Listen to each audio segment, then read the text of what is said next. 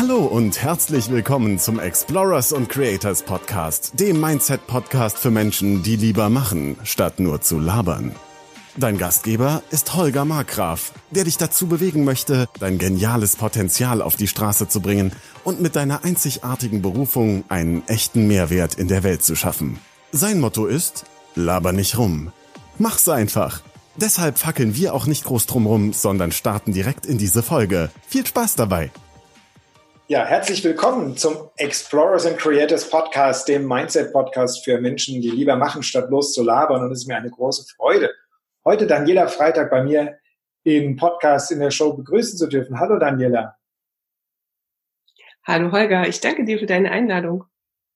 Ja, das ist ja eine ganz spannende Geschichte mit dir. Wir haben uns vor, oder ich habe irgendwann vor einem halben Jahr, glaube ich, von dir eine Nachricht bekommen per E-Mail. Und dann hast du mich gefragt, was ich so mache und dass du einen Kongress planst und so hat sich das ja entwickelt und wir haben, ja, wir hatten dann ein Interview und jetzt steht der Kongress schon vor der Tür. Da werden wir nachher bestimmt noch zu, drüber sprechen können. Aber bevor, bevor wir da in die, in die, in die Details einsteigen, verrat unseren Zuhörern doch erstmal, wer du bist, was du vielleicht gemacht hast und ja, wo die Reise mit dir hingeht. Das ist eine sehr spannende Frage. Wer ich bin, also ich bin ein Mensch, der auf der Suche ist. Schon ziemlich lange. Und ich habe irgendwann festgestellt, dass es gar nicht so wichtig ist zu suchen, sondern dass es viel besser ist zu finden. Denn wenn ich immer nur suche und nichts finde, dann habe ich davon auch nicht so viel. Und ich habe sehr lange ähm, in diesem Wissen gelebt, dass ich irgendwie anders bin es war als Kind schon so, ich war anders als andere Kinder, ich war immer sehr viel sensibler und habe immer zu hören bekommen, stell dich nicht so an und du musst das nicht immer alles so feinfühlig nehmen und dieses und jenes. Und so bin ich aufgewachsen in dem Wissen, so, also so wie ich ist man eigentlich nicht, sondern man müsste ein bisschen anders sein. Und deshalb habe ich mein Leben lang danach gesucht, irgendwo hinzupassen und etwas zu finden, was zu mir passt. Und als ich das erste Mal von vielbegabten Scanner-Persönlichkeiten gelesen habe. Ich weiß gar nicht mehr, wo das gewesen ist. Da war ich wie elektrisiert, weil plötzlich hatte ich das Gefühl, das ist genau das. Da scheint jeder, schien jeder Satz auf mich zu passen. Und ich war richtig glücklich und erleichtert, dass, dass es so etwas gibt, ne? dass ich äh, also doch nicht so ganz falsch bin. Und ich fühlte mich wie aufgehoben. Und dann habe ich mich auf eine andere Suche begeben, nämlich auf den Weg, äh, das zu finden, was ich mit dem, wie ich bin, was ich daraus machen kann. Und als ich genug gesammelt hatte und Erfahrungen auch, Erkenntnisse und mit Menschen gesprochen habe, habe ich für mich beschlossen, dass das nicht einfach so bei mir bleiben darf, sondern ich wollte es gerne in die Welt hinausbringen. Ich wollte, dass so viele Menschen wie möglich davon profitieren können, von dem, äh, was andere Menschen schon zuvor gemacht haben. Man muss ja nicht das Rad ständig neu erfinden. Und so ist die Idee entstanden, einen Kongress zu machen, einen Online-Kongress zu genau diesem Thema, der genau diese Menschen anspricht, die immer so viele Ideen haben, so viele Träume und alle gleichzeitig umsetzen wollen und dann doch zu nichts kommen, weil sie entweder alles anfangen und nichts zu Ende führen, weil die Zeit nicht reicht, oder dann irgendwann aufgeben und gar nichts mehr anfangen, weil sie immer wieder die Erfahrung machen, ich bring's ja doch nicht zu Ende. Und deshalb wird jetzt am 21. März mein Online-Kongress Facettenreich an den Start gehen und ich gebe zu, ich bin ziemlich aufgeregt. Ja, Wahnsinn. Ich auch, weil es ist auch mein erstes Kongressinterview, das ich gebe. Und ich bin schon ganz gespannt, wie das, wie das wird.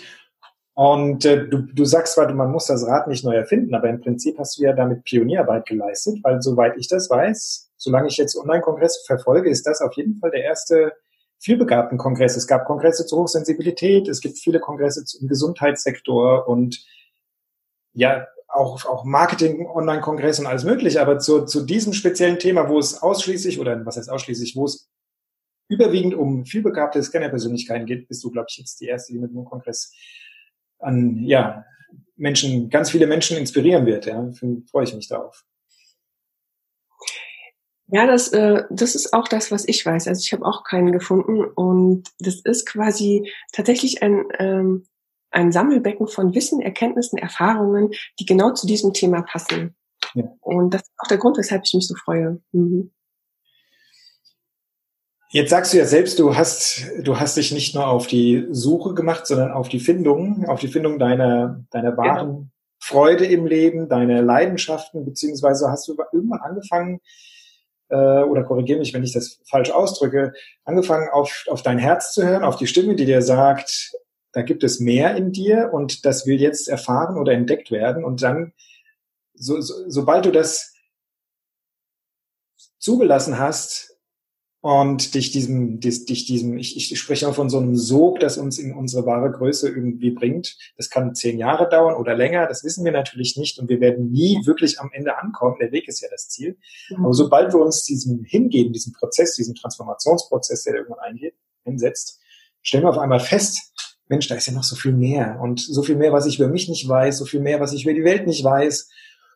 Man guckt mal unter den Stein und findet da wieder was Neues und dieser Kongress ist ähm, ist ja auch selber so ein Transformationsprozess. Willst du vielleicht mal zu dieser Transformation was sagen, was die in dir bewirkt hat?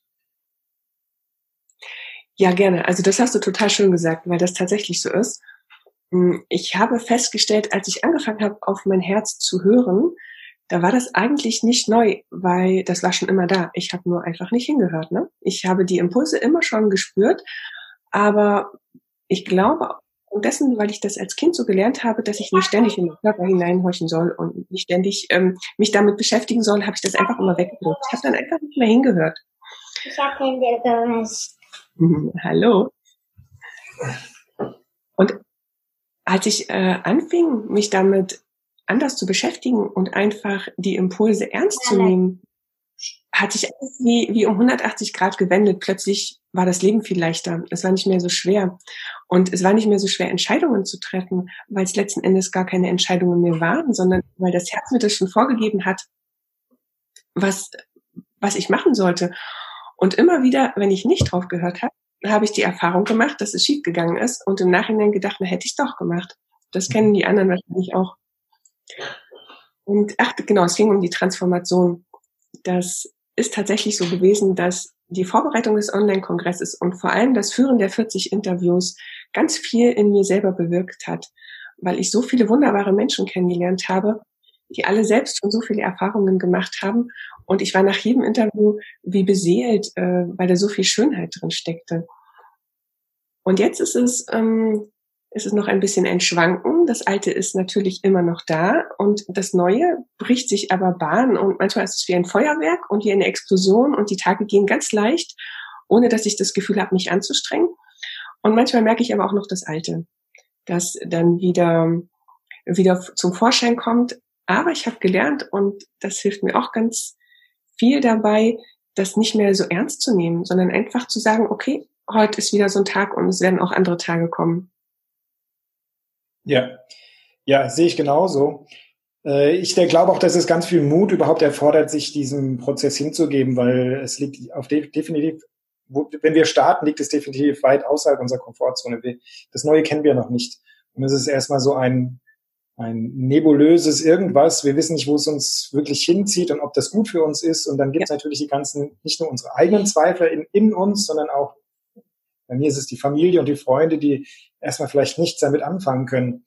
Vielleicht können wir noch mal einen Schritt zurückgehen. Was waren denn deine Herausforderungen am Anfang als oder vielleicht noch einen Schritt weiter, vielleicht als du erstmal festgestellt hast, oh hey, da gibt es so etwas wie viel, das nennt sich vielbegabte Scannerpersönlichkeit.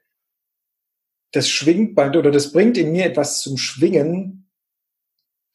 Wie hat sich das angefühlt? Und, und die zweite Frage, die sich da anschließt, wie hast du auf dein Umfeld reagiert, beziehungsweise was hast du gespürt, dass da irgendwas sich verändert? Also du merkst selber, ich kann es nicht so, so genau in Worte fassen, weil es echt schwierig ist, in Worte zu fassen. Ja, aber ich glaube, ich weiß, was du meinst.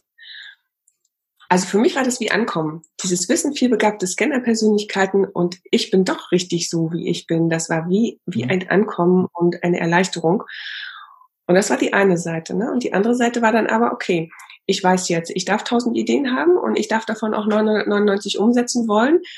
Ähm, ich darf mich begeistern und nach zwei Wochen der Meinung sein, ich kann das jetzt eigentlich alles, ich will doch wieder was Neues. Das war, ähm, das war die eine Seite. Und die andere Seite war, aber was mache ich jetzt damit? Davon habe ich ja immer noch äh, quasi nichts geändert, sondern meine Projekte habe ich angefangen und nicht zu Ende geführt. Äh, ich hatte dann nach zwei Wochen wieder die nächste Idee und dann noch eine und noch eine. Und so richtig glücklich und zufrieden war ich damit auch nicht. Und äh, jetzt habe ich deine zweite Frage vergessen. Wie, das, wie dein Umfeld darauf reagiert hat, beziehungsweise was du festgestellt hast, was, was sich in dir in Bezug zu deinem Umfeld ändert. Genau. Äh, ich glaube, es gibt, wenn man als Kind das Gefühl hat, nicht angenommen zu werden, zwei Möglichkeiten. Die eine Möglichkeit ist, man rebelliert total dagegen. Und die andere Möglichkeit ist, man versucht sich anzupassen. Ist jetzt vielleicht ein bisschen plakativ, aber das habe ich so beobachtet. Ich bin ja eigentlich Lehrerin und ich habe das bei ganz vielen Kindern so gesehen, die machen entweder die eine Seite oder die andere Seite vorrangig. Und ich habe mich angepasst, ich habe mich verstellt. Ich habe mich angepasst und habe gedacht, ich muss so sein wie die anderen, damit ich angenommen werde.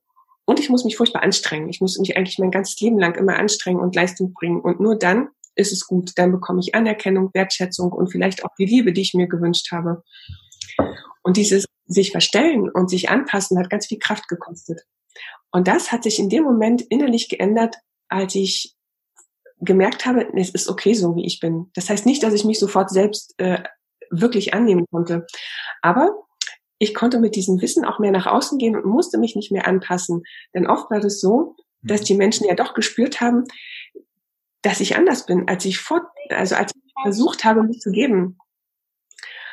Und, und so war das einfach nicht mehr nötig. Ne? Ich konnte auch ähm, in der Kommunikation mit anderen ganz deutlich sagen, ich bin so, ihr müsst es nicht toll finden und ihr müsst es auch nicht so machen wie ich, aber ich bin so und deshalb handle ich so.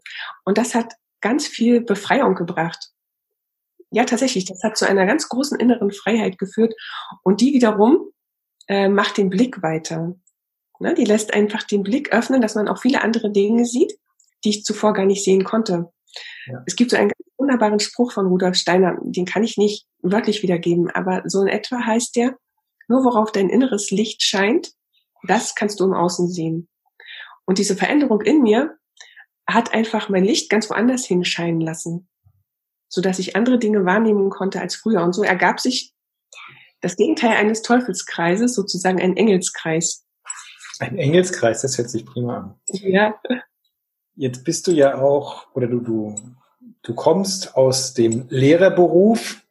Ich, die Mathilda will was schreiben. Guck mal, hier kannst du was schreiben. Und unsere Tochter ist ja wir, also wir sind noch keine Freilerner, wir leben in Deutschland und der Leonard geht natürlich zur Schule, weil hier die Schulpflicht besteht. Aber die Mathilda wird vielleicht das erste Kind in unserer Familie sein, das nicht mehr in die Schule geht.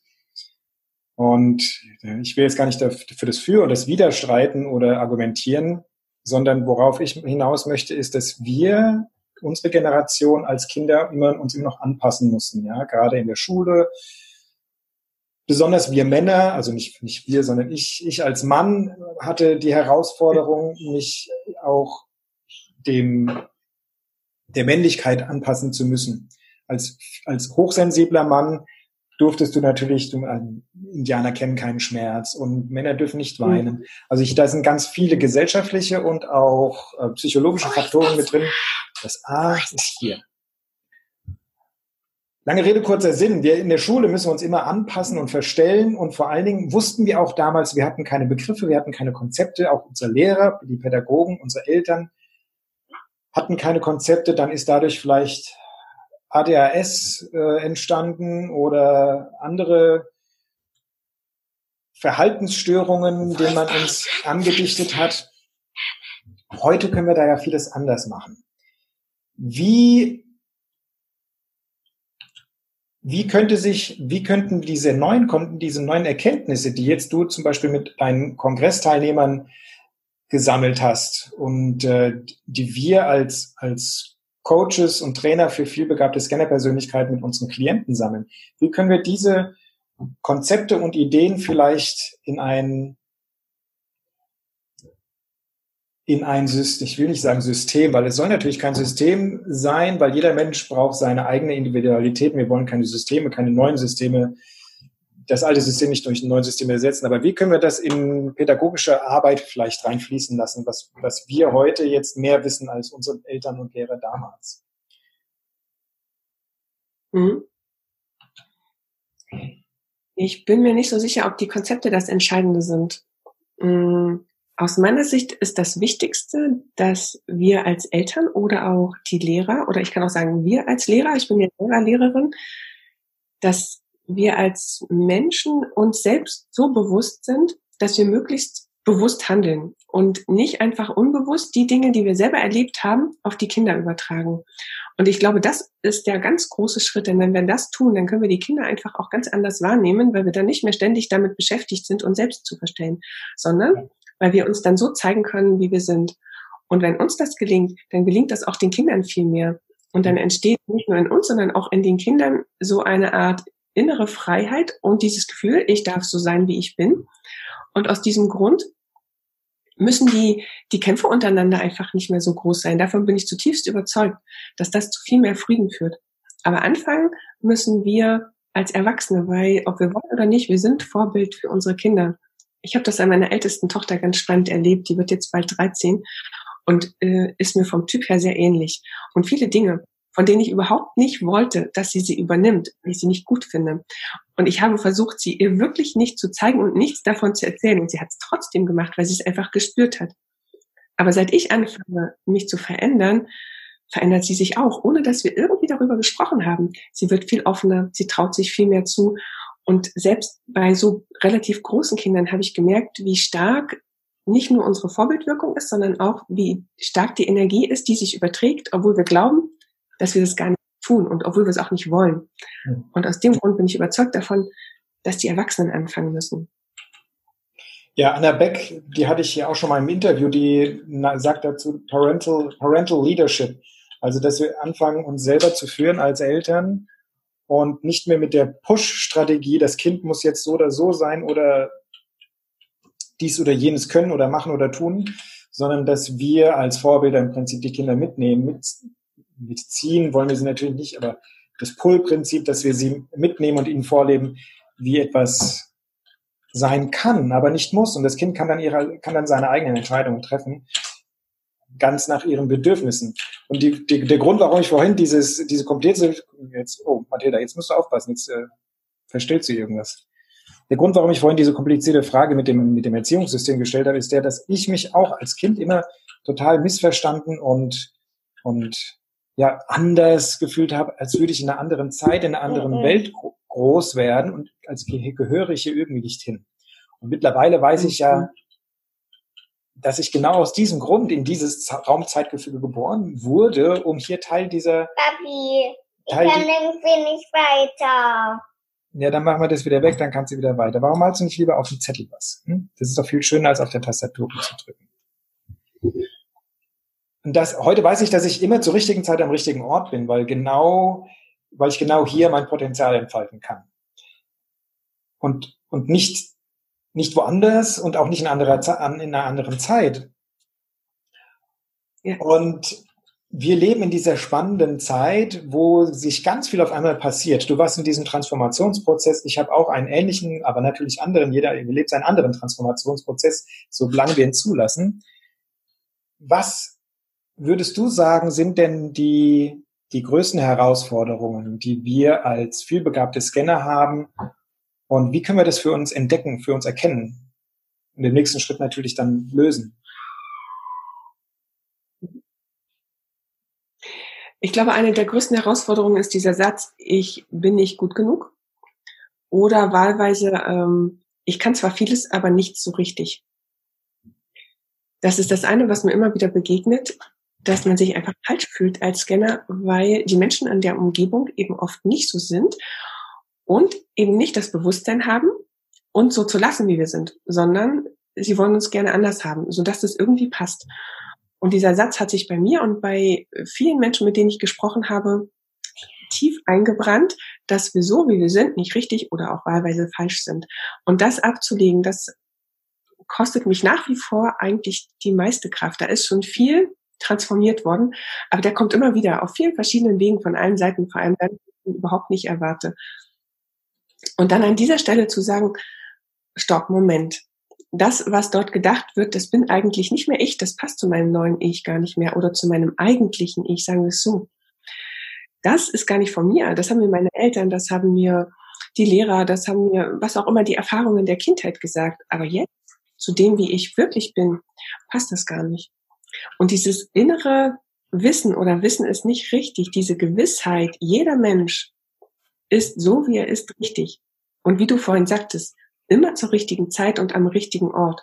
Und alles, was mir im Leben passiert, das ist kein Zufall, sondern das hat eine Bedeutung. Das entspannt ganz vieles.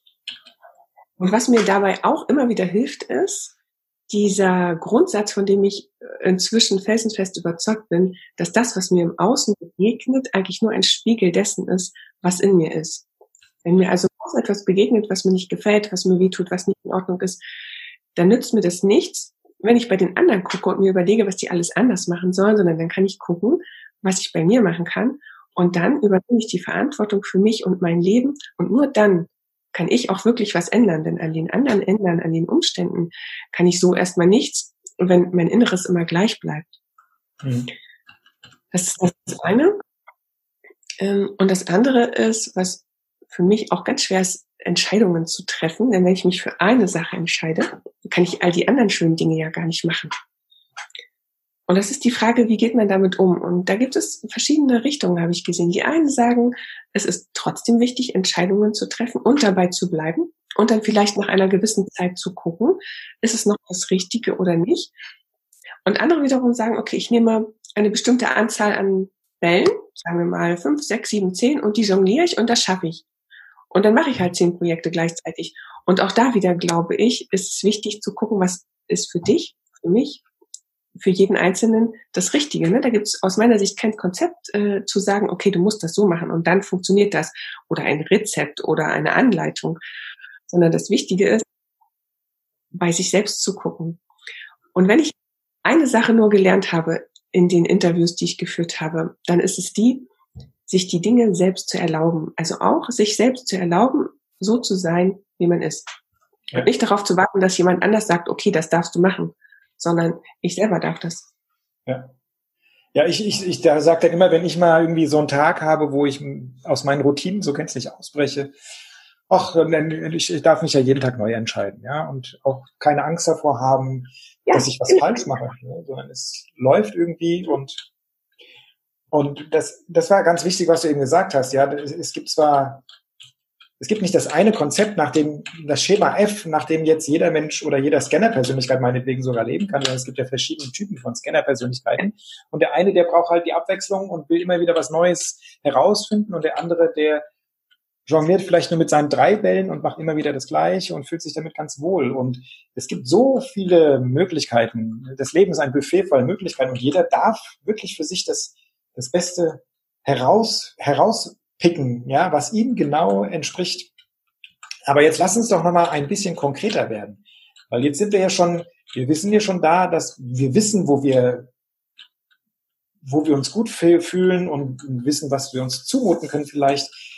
Viele Menschen haben vielleicht noch gar nichts mit dem Begriff Scanner-Persönlichkeiten zu tun gehabt und sind vielleicht an einem Punkt, wo sie noch ganz tief in diesem alten Erwartungen und, und Bedingungen und drinstecken. Kannst du ein bisschen leiser tippen? Das ist sonst alles hier mit bei uns auf unser, in unserem Interview mit drauf, Schatz. Und wie können wir, vielleicht hast du einen konkreten Tipp, wie diese Menschen, die jetzt gerade auf der Suche sind, so wie wir es ja auch waren, was die jetzt konkret tun können, um sich von dieser Altlast zu befreien und sich zu akzeptieren, dass sie einfach so wie sie sind, großartig und und, und gut genug sind, um einfach das zu tun, was ihnen am meisten Freude bereitet.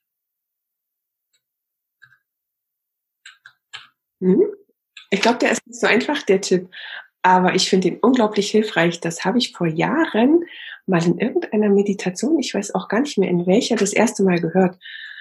Und es bestätigt sich immer wieder. Das aus meiner Sicht Wichtigste ist, äh, die Impulse, die da sind, wahrzunehmen. Und zwar den ersten. Ja, der erste, wenn ich eine Frage stelle, was will ich wirklich? Eigentlich ist die Antwort immer schon da. Und die mhm. ist wirklich da. Aber die ist so flüchtig oft, dass ich sie schnell zur Seite schieben kann. Dann kann ich meinen Verstand einschalten und der kann sagen, geht sowieso nicht. Oder äh, das macht man nicht. Oder nee, was hast du dir hier wieder ausgedacht? Also bitte.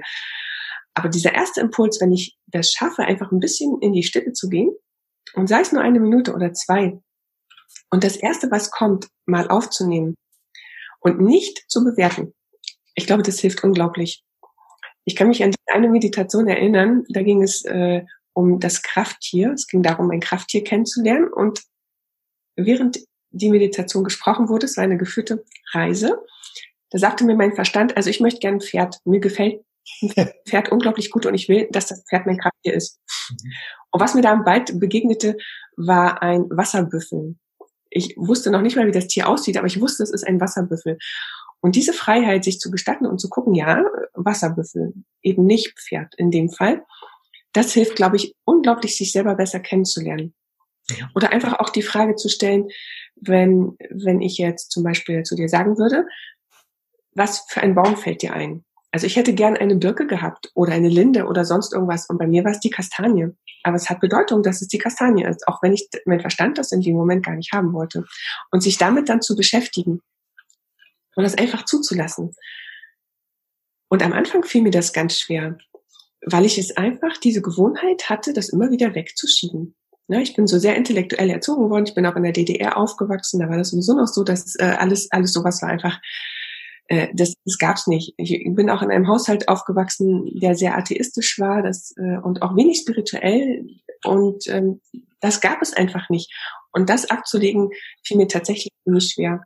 Aber als ich einmal damit anfing, mich zu beschäftigen, habe ich entdeckt, dass einfach so vieles viel besser zu mir passte als das Alte, dass es dann inzwischen so ein bisschen wie ein Selbstläufer ist. Klappt nicht immer. Es gibt auch immer noch Zeiten, wo ich diese ersten Impulse äh, wegschiebe, meistens aus Angst dass ich das doch nicht schaffen könnte oder aus dieser alten Begrenzung heraus. Aber oft äh, ist das genau das, was mich auf den richtigen Weg führt. Mhm.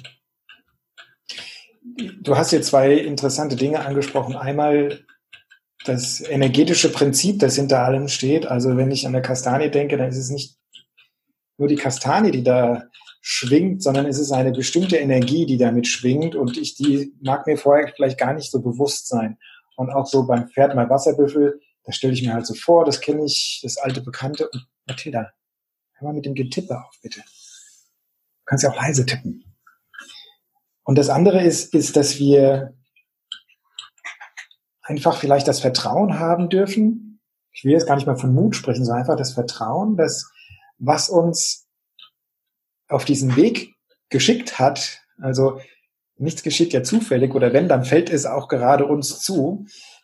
Mhm. Was, was auch immer diesen Impuls, diesen Anschluss gegeben hat, uns weiter mit dieser Thematik zu beschäftigen. Und wenn du als Zuschauer oder Zuhörer jetzt hier auch mithörst und vielleicht zum ersten Mal mit diesen Konzepten in, in Berührung kommst, dann ist da immer irgendeine Intention, die, die aus uns innen herauskommt. Also es, es gibt keine Zufälle von außen, sondern wir haben uns das selber geschaffen. Und dann dürfen wir auch das Vertrauen haben, den nächsten Schritt zu gehen und den übernächsten. Und, mhm. und dieses Gefäß, was wir jetzt langsam bilden, auch mit unserer, mit unserer ganzen Essenz und mit unserem ganzen Sein zu füllen, das ist, wir sind groß genug für das Gefäß und wir dürfen uns da völlig freien Raum auch geben und uns das zutrauen, das zu tun. Das ist total spannend. Mir fällt noch eine Situation ein, die sehr bedeutsam war. Das ist, ähm, ich weiß nicht mehr genau, zwei oder drei Monate her. Und ich habe meine mittlere Tochter aus der Schule abholen wollen. Und wenn ich das tue, muss ich immer über eine Brücke fahren. Und während ich mitten auf dieser Brücke war, kam der Impuls zu mir, nichts und niemand kann mich mehr aufhalten. Und früher hätte ich das weggeschoben und hätte gedacht, na bitte, was ist das für ein Quatsch, was da jetzt wieder zu dir kommt. Aber dann war ich schon so weit, das einfach aufzunehmen und ernst zu nehmen und als ich dann weiter geguckt habe, ist mir die Bedeutung dessen klar geworden, weil das eine ganz besondere Brücke ist hier in Dresden, um die es damals ganz viele Kämpfe gab, ob die gebaut werden soll oder nicht. Weil das Dresdner das hatte den Weltkulturerbestatus. Und durch den Bau der Brücke ist der weggefallen. Mhm. Und Endes haben sich diejenigen durchgesetzt, die die Brücke bauen wollten. Und das war einfach so bedeutsam, es passte alles rundherum. Und an Tagen, an denen das nicht so gut läuft oder wo es mir nicht mehr so gut geht oder wo ich einfach diese alten Begrenzungen und diese alten Sätze immer um mich spüre, dann erinnere ich mich an diesen Satz. Und ich habe die Erfahrung gemacht, das dauert nicht lange, dann wird es wieder leichter. Ne? Dann löst sich das eine Problem von selbst, ohne dass ich viel dafür tun musste. Und ich glaube, das ist auch diese Art von Energie, von der du vorhin gesprochen hast, die da wirkt. Du merkst, wir haben eine starke Anziehungskraft hier. Ja, die Energie ist es, ne? Schatzi, willst du mal die Mathilda mit rausnehmen, dass wir uns noch mal kurz Ja, weiter unterhalten können? Mathilda, weißt du, wo meine Armbanduhr ist? Ja, geh mal, gib mal auf die Das Suche kenne ich nicht. nach der Armbanduhr. Und du lässt mal das Getippe jetzt hier sein. Das stört nämlich. Weil mich stört's und das Gespräch stört's auch, weil das ist alles hier, das Mikrofon steht direkt daneben. Lässt du es mal bitte. Du darfst zuhören, du darfst zuschauen, du darfst auch was malen, aber das Getippe lass jetzt mal bitte, ja? Sonst möchte ich rausschicken. Das ist immer, die Kinder sind natürlich immer fasziniert, was, wenn der, vor allen Dingen, wenn hier der Papa Gespräche mit, mit, mit anderen Menschen führt. Ja, das kenne ich. Mhm. Und äh, ja, ich kann sie dann auch meistens nicht wegschicken dabei. Lass uns doch noch mal ein bisschen konkreter über dein, um deinen Kongress sprechen.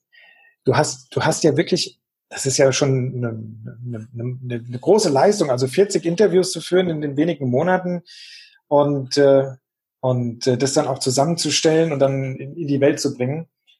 Was war denn so eines der der Konsense, was ist denn der, der Plural von Konsens? Also was war denn der Konsens im, im Kongress zu zum Thema Vielbegabung? Also mit jedem Menschen hattest du natürlich ein anderes Gespräch und wahrscheinlich waren noch verschiedene Themen auch dann dran. Aber was war so der Konsens, was wir uns vorstellen, was eine, was die Eigenschaften einer vielbegabten Scanner-Persönlichkeit ausmachen? Damit, damit jetzt Leu Menschen, die jetzt noch keinen Eindruck davon haben oder nicht wissen, ja, bin ich das jetzt überhaupt, damit die vielleicht sich besser irgendwo einsortieren können. Wir wollen natürlich keinen einsortieren in irgendeine Schublade, sondern die, dass sie ein ein besseres Verständnis bekommen dafür, was wir, um was wir überhaupt hier sprechen. Ich glaube, das sind zwei Fragen. Dann äh, fange ich mal mit der äh, Frage an, was der Konsens ist, und dann würde ich die andere Frage nehmen, was vielbegabte Scanner-Persönlichkeiten einfach ausmacht. Ne? Okay. Der Konsens für mich aus diesen Interviews waren zwei Dinge. Das eine, das hatte ich vorhin schon gesagt, erlaube es dir selbst. Wenn du dir das selbst nicht erlaubst, so zu sein, wie du bist, dann wird es unglaublich schwer. Und das zweite ist, alles, was man in die Richtung tut, also wenn man versucht, seine Berufung zu finden, oder wenn man versucht, seine Träume zu leben, oder wenn man versucht, äh, die Fassaden abzubauen, die man immer um sich gebaut hat, letzten Endes ist das immer eine Reise zu dir selbst. Und da ist es egal, ob du viel begabt, hochsensibel, Scanner, persönlich Tieftaucher oder sonst irgendwas ist. Es geht im Grunde darum, dich selbst zu finden und auf dein Herz zu hören, auf das, was dein Herz dir sagt oder was deine Seele dir sagt. Das ist egal, wie man es nennen will. Das sind ja so verschiedene Konzepte. Das war der Konsens für mich. Und dazu habe ich auch ein kleines E-Book geschrieben, das sich genau damit beschäftigt. Das heißt übrigens vom Sucher zum Finder, weil wir uns vorhin darüber unterhalten hatten. Ähm, das geht es ums Suchen oder geht es ums Finden? Das bekommt man, wenn man sich für den Kongress anmeldet. Und da geht es um sieben Wege, wie man zu sich selbst kommen kann, wie man den Weg zu sich selber finden kann. Und das andere ist, was sind vielbegabte Scanner-Persönlichkeiten? Also für mich sind das zum Beispiel oft Menschen, die gerne viel und schnell reden. Nicht immer, aber die haben so viele Gedanken im Kopf, dass sich manchmal die Sprache überschlägt, weil sie gar nicht wissen, was sie zuerst sagen sollen. Die haben tausend Ideen. Sie lassen sich ganz schnell begeistern für verschiedene Dinge, also meinetwegen für die Technik eines Automotors gleichzeitig, aber auch für das Stricken von Socken oder wie man Kochrezepte möglichst einfach gestaltet. Die sind total vielfältig in ihren Ideen und gleichzeitig aber auch in ihren Gaben. Die können oft viele, viele Dinge, mögen es aber nicht, sich ewig lange mit einer Sache zu beschäftigen. Also ich bin zum Beispiel, ich habe eine ganz schnelle Auffassungsgabe. Das haben ganz viele Scanner und kann die Dinge ganz schnell aufnehmen, habe überall die Antennen, kommt wie selbst zu mir. Und wenn ich aber denke, okay, jetzt habe ich das in den Grundzügen verstanden, dann muss ich mich damit nicht mehr beschäftigen, dann will ich was Neues haben. Ähm, sagen, es gibt auch Menschen, die sagen, man muss trennen zwischen viel Begabung und Scanner-Persönlichkeiten. Und vielleicht ist das an der Stelle ganz hilfreich, damit es noch ein bisschen klarer wird. Also Scanner stelle ich mir immer tatsächlich vor wie so ein Kassenscanner. Alles wird gescannt, die Umgebung. Und aus allem wird was herausgezogen und herausgenommen. Genau. Die Antennen sind überall und dann wird das in sich selber verarbeitet. Und äh, wenn es halt langweilig ist, ist langweilig, da wird das nächste genommen. Und viel begabte Menschen, das sind die, die sich mit ähm, zehn verschiedenen Sachen gleichzeitig beschäftigen. Da gibt es in diesen Tests immer diese schöne Frage, ob man fünf Bücher gleichzeitig liest und zu den unterschiedlichsten Themen. Und das, da habe ich mich ja auch wieder gefunden, die liegen zwar bei mir nicht alle auf dem Nachtschrank, sondern überall in der Wohnung verteilt, aber es ist tatsächlich so. Und ich habe mir von meinen Töchtern, die haben mir zu Weihnachten ein Buch geschenkt, das haben sie selber gemacht. Das heißt das Buch der tausend Träume. Und da trage ich jetzt alles ein, was ich gerne noch machen möchte. Das sind ganz kleine Sachen, zum Beispiel meinetwegen ein Sockendesign entwerfen oder auch eine ganz große Sache, ein Haus zu bauen, in dem Menschen wieder gesund werden können oder dieses oder jenes. Weil dann muss ich mich damit, muss ich die Sachen nicht mehr dauernd im Kopf haben, sondern habe ich sie aufgeschrieben und sie gehen nicht verloren und ich kann mich dann irgendwann später wieder damit beschäftigen. Das sind für mich so die, die wunderbaren, schillernden, facettenreichen, schönen Seiten. Und dann kommen auf der anderen Seite noch die Herausforderungen. Äh, man kann sich schlecht entscheiden für eine Sache, weil man gerne alle machen möchte. Man bringt die Projekte oft nicht zu Ende, weil sie ihnen nach kurzer Zeit langweilen und man gerne wieder sich mit neuen Dingen beschäftigen kann, äh, beschäftigen möchte. Und äh, das dritte ist, mh, mm, den Fokus zu behalten. Das ist total schwer, ne? das einfach alles im Blick zu behalten und sich nicht zu verzetteln mit seinen ganzen Ideen, die man hat. Mhm. Das war jetzt typisch Scanner-Persönlichkeit facettenreich. Äh, das war so ein bisschen der Überblick, aber nicht ganz so strukturiert, wie man es vielleicht hätte machen können. Das mit dem Projektbuch hat ja noch einen anderen ganz entscheidenden Vorteil. Nicht nur, dass du die Ideen aus dem Kopf bekommst, sondern in dem Moment, wo du sie aufschreibst, hast du, hast du den Ideen schon die, die erste physische Gestalt gegeben. Und ja. es darf den nächsten Entwicklungsprozess, Entwicklungsschritt dann annehmen, ja. Ja, da bin ich sehr gespannt, was da noch, was da noch äh, für tolle Interviews dann äh, veröffentlicht werden. Wie auch der Kongress ist ja nur ein, ein, ein Etappenziel auf, auf deinem Weg. Hast du schon eine Forschung, wie es danach weitergehen könnte, beziehungsweise ähm, um es mal größer zu fassen, was ist denn deine, deine Vision von A von dir selbst und B auch für die Menschheit nach, nachdem du so viele Menschen auch berührt hast mit deiner Arbeit Abschicken. und deinem Kongress. Abschicken. Abschicken. Ist schon abgeschickt, du hast schon abgeschickt. ja, das ist schon hier, genau.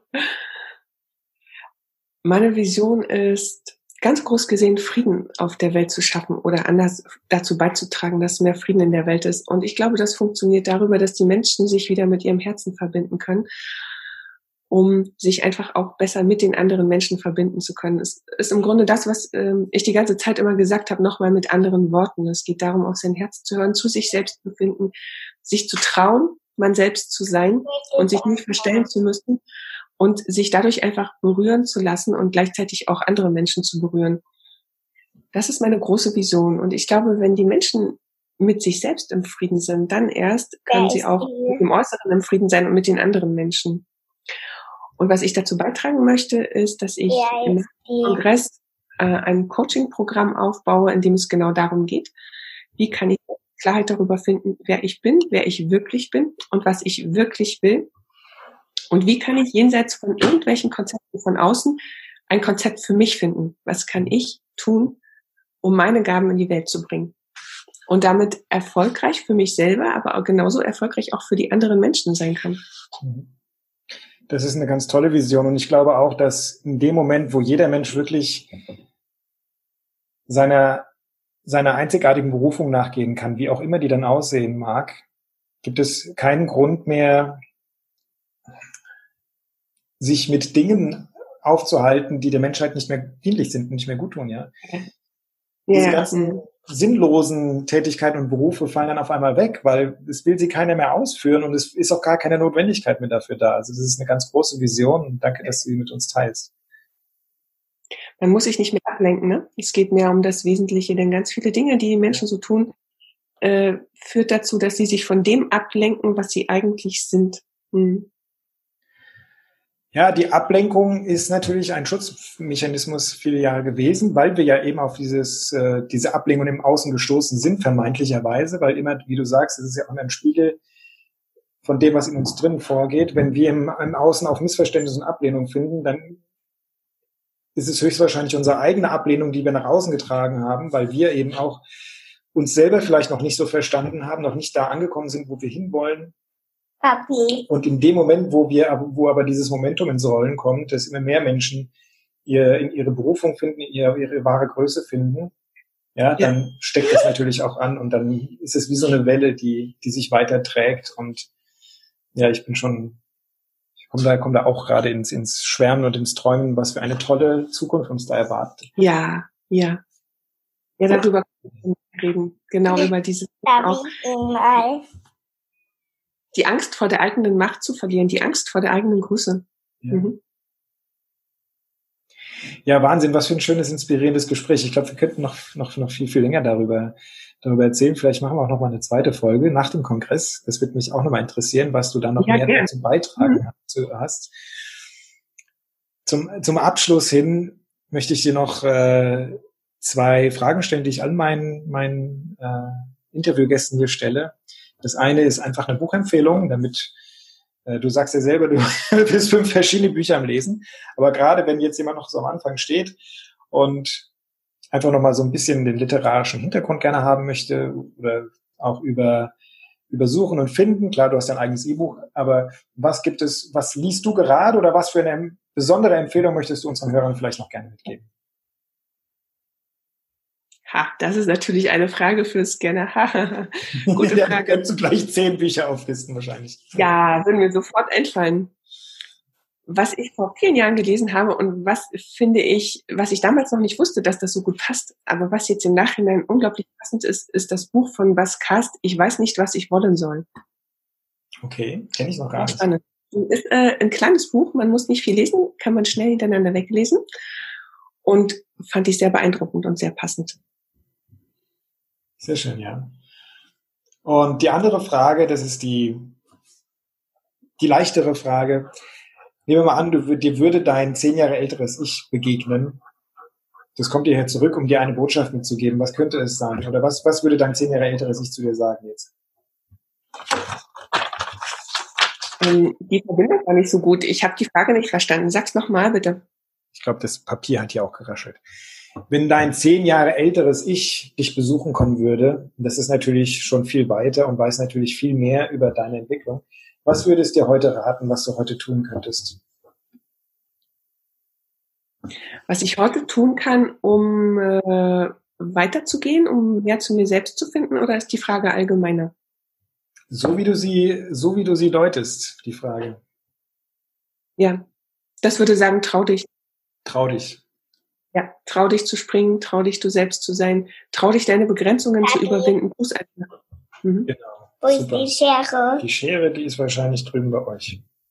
Du verbasselst ja immer. Cancel, cancel. Du weißt, du kannst dich nie erinnern, wo du sie hinlegst. Ja, wo können wir dich denn finden, wenn wir mehr über dich erfahren wollen? Wo gibt's den Kongress? Wo kann man sich dazu anmelden? Und jeder will reisen. Jeder will reisen. Wir wollen alle ins Facettenreich reisen. Wo finden wir das denn? Genau, ins Facettenreich. Das ist schön. Facettenreich-kongress.de ist die Seite, auf der ihr alles findet, was zu dem Kongress gehört und auch ein paar Informationen über mich. Auf der Facebook, äh, auf Facebook gibt es das auch. Unter Facettenreich Kongress gibt auch eine Gruppe, die heißt Facettenreich Klein. Und da könnt ihr euch gerne umschauen. Ja, super. Dann sind wir sehr gespannt auf diesen Kongress. Der startet wann? Am 21. März, also noch nicht mal zwei Wochen. Von heute abgesehen. Gut, dann muss ich mich jetzt beeilen, dass ich dieses Interview auch auf die Wege bringe, damit noch ja. viele es noch erreichen und den deinen Kongress auch möglichst möglichst viel ähm, ja möglichst viele Menschen daran teilnehmen können und und davon profitieren können. Ja, vielen herzlichen Dank, Daniela, für dieses äh, inspirierende Interview. Hat mich sehr, sehr gefreut. Und äh, ich wünsche dir alles Gute für den Kongress, aber auch darüber hinaus für, für deinen Weg, dass du das finden magst, was dir am meisten Erfüllung und am meisten Freude bringt. Und ich sage schon mal Tschüss. Ich überlasse dir aber das letzte Wort, was du noch auf dem Herzen hast und noch gerne unsere Zuhörer äh, ja, sagen möchtest, mitgeben möchtest, dann darfst du jetzt das letzte Wort. Also ich danke dir. Ich würde es gar nicht Interview nennen. Ich fand, es war mehr ein Gespräch, weil es doch beiderseitig war. Und äh, das fand ich sehr schön. Und was ich mitgeben möchte, ist eigentlich ein, ähm, ein Musiktitel von Sion. Das heißt einfach, sei du selbst. Ja, vielen Dank und äh, bis bald. Ja, bis bald. Danke. Und das war's für heute. Wenn dir dieser Podcast gefallen hat, dann kannst du dir und anderen Hörern einen riesigen Gefallen tun, indem du diesen Podcast abonnierst, diese Folge herunterlädst und eine ehrliche Bewertung auf iTunes oder dem Anbieter hinterlässt, bei dem du deinen Explorers und Creators Podcast hörst. Schau auch gerne auf seiner Webseite www.holgermarkgraf.de oder www.markgraf-coaching.de und seinen Social Media Profilen vorbei und hinterlasse einen Kommentar mit deinen Fragen, Ideen und Anregungen. Dadurch hilfst du Holger, sich stets zu verbessern und weiteren guten Content zu produzieren, damit er aus seinen Hörern und sich selbst immer das Beste rausholen kann. Wir wünschen dir noch einen genialen Tag. Laber nicht rum, sondern rock das Leben.